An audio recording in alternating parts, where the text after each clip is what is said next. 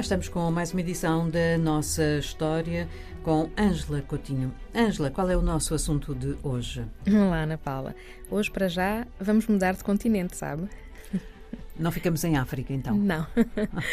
Hoje vamos falar de algo que ocorreu no continente americano, a começar pelas Caraíbas, mas que uh, afetou sobretudo a história dos Estados Unidos da América e que depois teve consequências eh, bastante fortes para a África também. Porque isto anda tudo ligado. Sim, há ligações. Há quem fale de um espaço do Atlântico Negro, eh, justamente fazendo referência a todas essas redes, trocas culturais, intelectuais.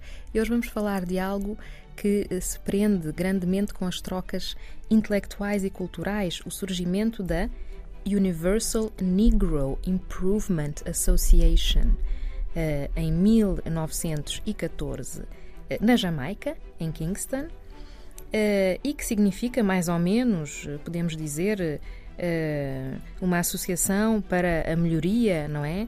Universal do negro.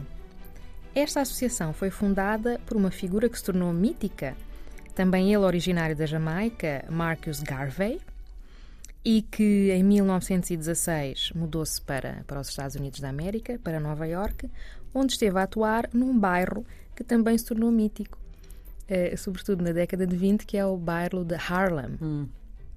Já todos ouvimos falar, não é? De Harlem, onde se viveu a chamada Harlem Renaissance, ou a, a New Black Movement, quer dizer, um movimento cultural negro muito importante para, para os Estados Unidos. Mas Antes de percebermos porquê, temos uma ideia. Com certeza que o negro americano tem sido sempre discriminado, não é? Uh, é preciso contextualizar um pouco, perceber a razão, uh, as principais motivações da criação de uma associação destas. Que, uh, ambiciosa, não é? Sim, que tentava tratar da questão negra de, de, forma universal. Exato. Eh, mas prende-se muito com, com, com, a história da escravatura e com a história da situação do, ne, do dito negro no continente americano. Vejamos. A escravatura dos africanos foi proibida oficialmente em 1865 uhum. pelo Congresso americano. E, passados três anos, os negros obtiveram também, do ponto de vista legal, os mesmos direitos que os brancos. Contudo, a partir de 1877, e isto continuou até 1964, foram sendo aprovadas ou promulgadas leis de segregação entre brancos e negros nos Estados Unidos, que eram leis estaduais, chamadas Jim Crow. Bom, e ao abrigo dessas leis, os brancos e os negros usavam o espaço público de forma diferente. Portanto, um passo à frente, dois atrás. Sim, somos todos iguais. Uma dança. Exato. Somos todos iguais, somos todos cidadãos americanos, mas não mas... podemos frequentar os mesmos passos e, uh, com uma agravante, inclusive as instituições públicas, por exemplo, as escolas, que eram frequentadas por negros, ao abrigo dessas leis, eram subfinanciadas. Claro. Tinham menos financiamento, portanto, os negros tinham uma formação com menor qualidade, tinham mais dificuldade de inserção no mercado de trabalho, eram mais pobres, etc. Essas estatísticas de que temos ideia, né? Claro, Até hoje. Claro.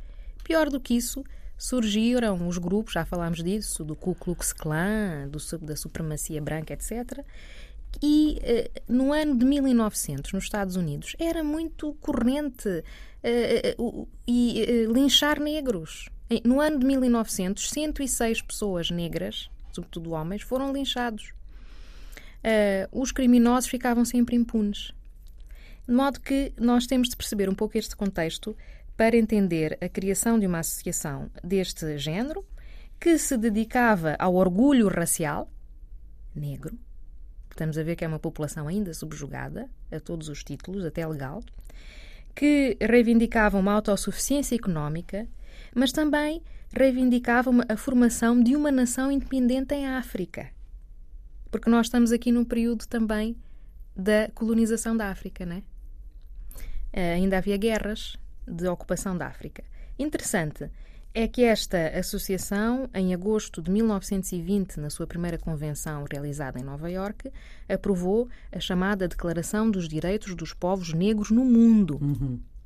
E o que é importante é saber que esta associação chegou a ter mais de mil representações, há quem fale de quase duas mil, nos Estados Unidos, sobretudo, mas em vários outros países, no Canadá, nas Caraíbas, na América do Sul e Central, no Reino Unido e em territórios africanos.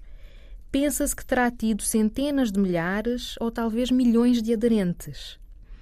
Portanto, eh, foi uma associação marcante, é considerada a maior organização política na história afro-americana dos Estados Unidos da América, apesar de ter sido dirigida por uma figura considerada controversa, Marcus Garvey, mas que também ficou na história uh, dos Estados Unidos, dos movimentos negros e da, do pensamento uh, de, depois de muitos jovens africanos desta época e de gerações seguintes. Ângela, até para a semana. Até para a semana, Natália.